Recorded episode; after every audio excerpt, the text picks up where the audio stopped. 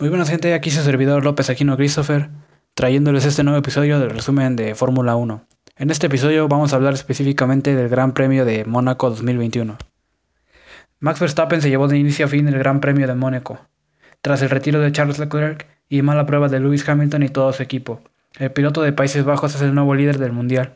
Antes de largarse hubo un impacto con la baja obligada de Leclerc con, por fallas en la caja, pile izquierdo de transmisión. Verstappen heredó el pole y alargó delante. Detrás del neerlandés partió Valtteri Bottas y su compañero de equipo en Mercedes, Hamilton. Arrancó sexto. En las primeras vueltas no hubo cambios en los puestos de delante, en un circuito donde el sobrepaso es muy difícil porque su pista no es ancha y es un trazado tortuoso. Como todo escenario callejero, en la, en la vuelta 30 Hamilton hizo su detención y puso gomas duras.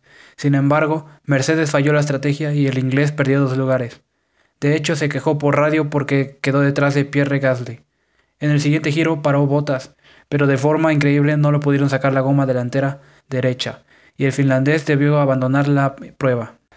Con la deserción de Botas, el español Carlos Sainz de Ferrari capturó la segunda posición y se ubicó detrás de Verstappen. Hamilton, Hamilton intentó recuperar el terreno perdido y se acercó a Gasly para recuperar la sexta colocación. Todo punto que se pueda ganar es clave para el inglés en su objetivo de defender la punta del campeonato.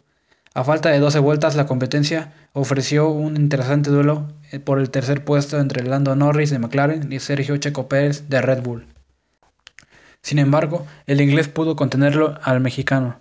En el giro 68, Hamilton paró para poner gomas blandas y buscó el récord de vuelta que otorga un punto extra. El inglés cumplió con ello, Así es como terminó el Gran Premio de Mónaco.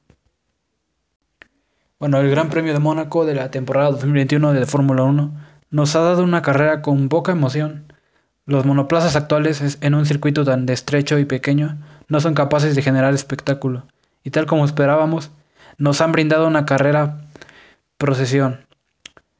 De todos modos, esto ha sido un mal fin de semana de Fórmula 1 porque es bien sabido que la clasificación del sábado es siempre uno de los mejores eventos del año, y ya solo con eso vale la pena visitar el Principado, más allá de que siempre es genial visitar un sitio con tanta historia en la Fórmula 1. Es de mi agrado el apoyo que nos ha dado esta plataforma. Y cuéntame qué te pareció este gran premio y suscríbete para más episodios. Sin más, nos vemos en la próxima.